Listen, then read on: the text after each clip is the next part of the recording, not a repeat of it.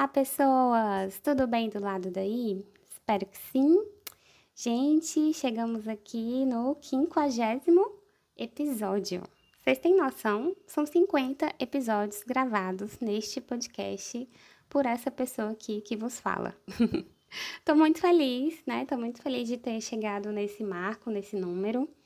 É, nem sempre é fácil produzir conteúdo, nem sempre é, é fluido, né? Tem muitos empecilhos que às vezes aparecem, sejam empecilhos práticos ou é, medo, vergonha, é, achar que talvez aquele assunto não vai interessar outra pessoa. E aí, quando eu vejo que eu construo aqui é, várias reflexões que são importantes para mim e que eu acredito que são importantes para vocês, e ainda recebo bons feedbacks, né, em relação a isso, eu fico muito feliz, né, de olhar para trás e ver que tem algo sendo construído aqui. Então eu fico realmente muito feliz e muito grata por vocês estarem aqui acompanhando comigo. Sei que muitas não conseguem ver assim que sai, né, o, o, episódio, mas aí ao longo da semana vocês vão me dando ali algum feedback no Instagram, é, vocês vão, vão escutando e eu sei que tem feito sentido, né, esse espaço. Então, só gratidão mesmo por vocês me acompanharem. E para começarmos hoje, né, o episódio, vocês viram aí o título, né, que eu coloco Atitudes para Momentos de Caos. É, acho que é muito propício falar sobre esse assunto agora, né, pós eleições, tudo muito à flor da pele, é um cenário muito instável, confuso. Pude sentir isso nessas, nesses primeiros dias, né, pós eleição. É, porque percebi também nos meus pacientes, né, assim, um, um certo mal-estar, uma angústia, relações fragilizadas também, né, decorrentes a isso. Então, eu percebo que é um momento bom da gente resgatar o nosso centro, sabe? É, em momentos assim, quando as coisas estão meio caóticas no externo, eu sinto que eu preciso de momentos de pausa, mesmo que sejam momentos. É, pequenos, né? Não sejam assim grandes retiros, mas esses momentos pequenos me ajudam a refletir sobre alguns pontos importantes que eu vou trazer aqui e me ajudam a fluir na vida, fluir nas coisas, né? Nas decisões que a gente precisa é, tomar, sem que eu me perca de mim, né? Sem que eu perca esse referencial, esse centramento. Então, quero compartilhar com vocês algumas sugestões que eu tenho tentado também implementar do lado de cá. E a primeira delas é, claro, uma coisa óbvia, mas que precisa ser dita, né? Que é a gente parar um tempo e olhar para si. É, esse recolhimento, né? Esse movimento de recolhimento, é, para cada pessoa pode ser diferente, mas para mim faz muito sentido me recolher de agitações, então grandes grupos, quando tem muita gente falando, isso para mim é, drena um pouco a minha energia, então quando eu já estou um pouco confusa, eu sinto que estar nesses lugares dificulta. E aí pode ser que você diga, não, mas estar tá na, agita na agitação me energiza, né? É diferente. Então, tudo bem também, né? Pode ser que com essas trocas você é, é, consiga também ter boas reflexões, também tá valendo mas em cenários assim, né, que não é só aqui no nosso pequeno grupo, na nossa família, mas é mundial, né, assim, Brasil, nacional, é, que a gente está vivenciando algo tão marcante, eu sinto que um pouco desse recolhimento ajuda a gente a voltar para o nosso centro. E isso pode incluir também o mundo online, né? É, o digital, a gente ficar mais atenta para não passar da conta ou ter momentos realmente de é, total pausa em relação a isso, né? É, para a gente poder, claro, focar ali a nossa energia nas nossas reflexões, no que a gente está sentindo, sabe? E claro que a gente não vai conseguir pausar os movimentos por completo e ficar no retiro e ir para a montanha e ficar lá, né? Não é isso. Mas a gente vai fazer também as coisas que a gente precisa fazer com qualidade, com presença, né? É, focando muito mais na qualidade mesmo do que na quantidade das coisas que são feitas. É, lembrando que também não existe uma competição ou não deveria existir uma competição, né? Então, é, eu não preciso é, exigir mais de mim do que de fato eu estou suportando naquele momento. Então, é, mesmo que não seja possível, né, se retirar por completo dessas interações e tudo mais, vale a pena a gente procurar estar mais presente nas atividades diárias, sabe? Então, de repente, não é nem um retiro que você precisa, mas só focar no momento presente, na, nas coisas que você é, tá, precisa fazer naquele dia, né? E tá presente, tá realmente conectada com aquilo. Isso já pode te trazer um, um, uma sensação assim de mais centramento mesmo. E é muito bacana, né?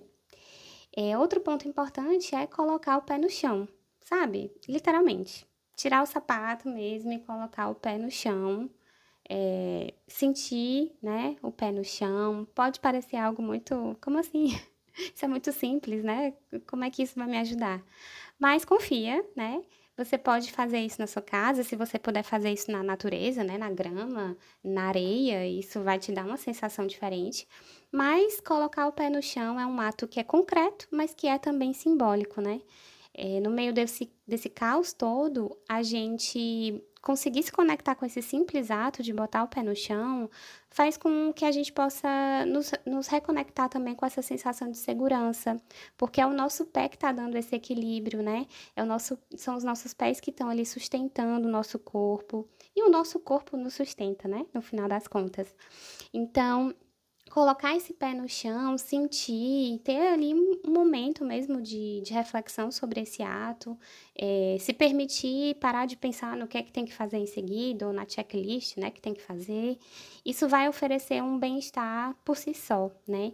E é algo simples, mas que quando é feito com essa intenção pode provocar mesmo é, essa sensação de centramento que em momentos de caos, né, é sempre muito válido. Outro ponto importante é procurar realizar pequenas escolhas diárias, né? Pequenas escolhas simples. É, em situações assim de instabilidade, nem sempre o melhor caminho é a gente querer organizar a vida toda e tomar várias decisões e tal, né? Porque tá tudo muito à flor da pele, tá tudo muito é um cenário nebuloso às vezes, né? Então, que pequenas ações você pode fazer, né, no seu dia a dia? Que pequenas escolhas podem ser feitas? Feitas. De repente você precisa só ajustar os seus horários de sono, de repente você precisa organizar uma papelada que está ali confusa na sua mesa. De repente você planeja ali um, as suas refeições, prepara as suas refeições da semana, isso já traz um bem-estar, um alívio, né? Ou então separa ali um tempo para uma leitura, mesmo que algumas páginas. Essas pequenas atitudes, elas podem sim te trazer um bem-estar nesses momentos caóticos, né? Não é que é uma fuga, tá? Não é que, ah, vou aqui fazer isso e fingir que está tudo bem, não vou olhar para os meus sentimentos. Calma, que os sentimentos é o próximo tópico. Mas o grande ponto aqui é que você possa é, se ajudar para que você se recupere, é, recupere a sua energia, para que daí você possa fazer reflexões mais profundas, tá?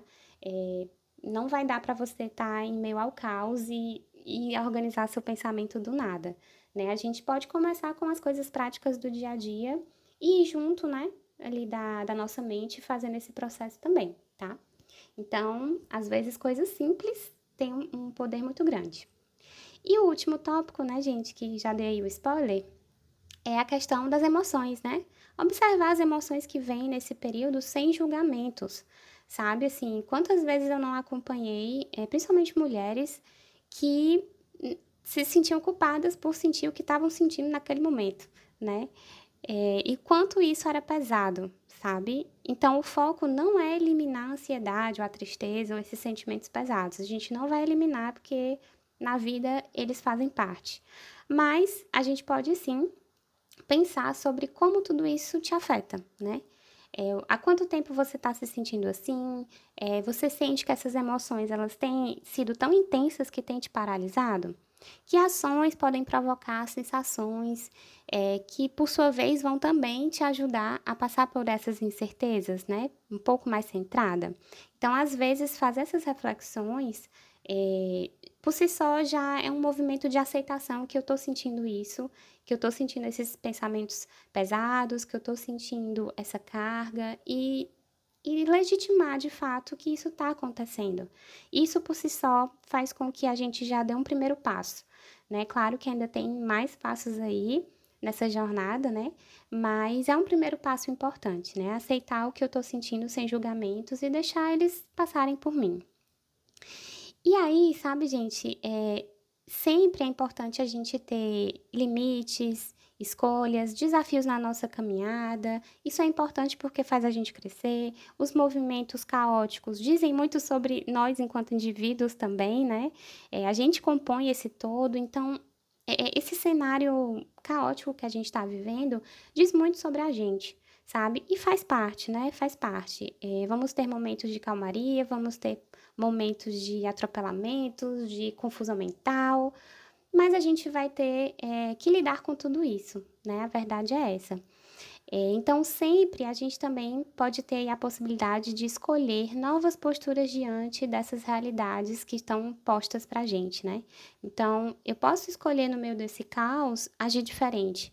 Eu posso escolher nesse caos tomar uma atitude diferente do meu padrão, né? Então, é, são reflexões que eu deixo aqui para vocês, porque de fato eu espero que possam trazer um acolhimento, um abraço, né?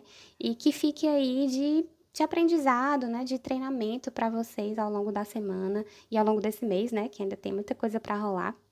É, e que vocês não esqueçam, né? A mensagem central desse, desse conteúdo, que é quando o mundo lá fora tá tão louco, tão confuso, ainda assim existem escolhas que podem ser feitas dentro de você, que, que você tem autonomia, que você tem controle. É, lembra disso, sabe? Lembra disso porque isso é muito forte. certo, gente? Eu fico por aqui. Um abraço grande. Espero aí que a semana de vocês caminhe bem e a gente se vê no próximo episódio.